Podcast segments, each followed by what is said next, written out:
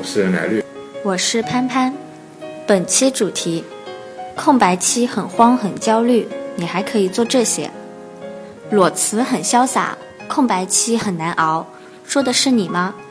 裸辞时为自己脱离苦海而感到如释重负，殊不知自己即将迎来另一段难熬的日子。与其抱怨自己一次次不成功的面试，不如想想如何才能过好空白期，这才是处在空白期中求职者的必修课。日前，前程无忧论坛就空白期都在做什么的问题进行了调查，结果如下：第一名找工作，网友天贝，每天投投简历找找工作，一天就过去了。好在空白期时间不长，找工作这个理由被认可了。无忧互评，如果没有特定的个人计划，大部分求职者裸辞后会立刻进入找工作的环节，因为短期的空白期可以被 HR 接受，毕竟离开岗位时间不长，不会与职场要求有过大的差距。可是，一旦空白期变长，仅仅靠一个找工作的理由就想糊弄过去，显然是不太现实的。第二名，充电，网友吃根辣条吧说。在职的时候工作忙，没时间充电，因此空白期反而是一个深造的好机会。选择充电，既是充实空白期的生活，也是给自己日后的发展打基础。无忧酷评，一般来说，这是最能被 HR 认可的对空白期的解释。关于空白期，HR 最想知道的不是你到底干了些什么，而是你有没有因为空白期放弃自己的职业规划。一个不断充电学习、随时准备重返职场的人，相信面试官是不会拒绝的。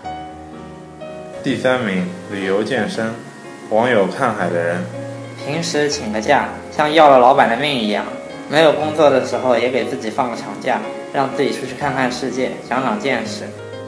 无忧互评，工作压力大，出去旅游也是一种减压方式，看到不一样的人与事物，何尝不是一种收获？与其每天投递简历、等电话无所事事，不如完全放松，用更好的状态面对接下来的工作。第四名，放空。网友 O H 说：“被领导压榨，奇葩同事让我受气，工作压力巨大，分分钟感觉自己要崩溃。现在好不容易从地狱解脱了，我就是什么都不想干，就想静静的放空发呆。”无忧酷评：弦绷太紧了会断。人也是同样的道理，如果长期处在一个紧绷压抑的状态，适当的放空是一种很好的缓解方式。但是这只是一个过渡，时间不宜过长。放空太久，也许你就很难进入到下一个找工作的阶段了。第五名，做兼职。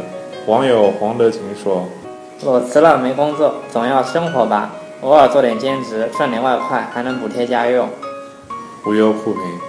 找不到工作，没有收入，该如何维持生计？是每个处于空白期的求职者都要面对的问题。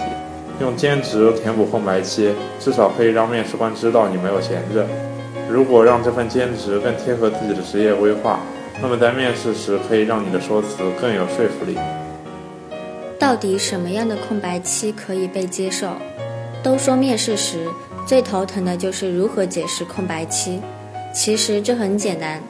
能接到面试电话，就说明你已经通过了初步的筛选。接下来的任务就是证明你自己依然可以胜任工作。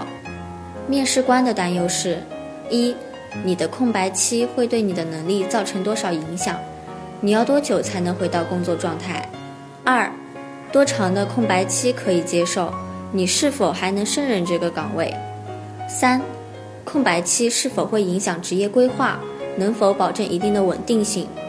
对于面试官的疑问，你可以从这几个角度回答：一、充分说明空白期做了些什么，表明自己虽然处于空白期，但依旧保持工作状态，没有放弃自己的职业规划；二、空白期中你并没有荒废时间、荒废技能，以前的工作经验和人脉依旧适合新的岗位；三、你通过这次空白期重新对职业目标进行了调整。学会了更理性的对待工作，提升了自身的工作稳定性。本期节目到此结束。有更多求职困惑、职场难题，欢迎前往前程无忧论坛 bbs 到五幺 job.com 寻求帮助。我是奶绿，我是潘潘，我们下期再见。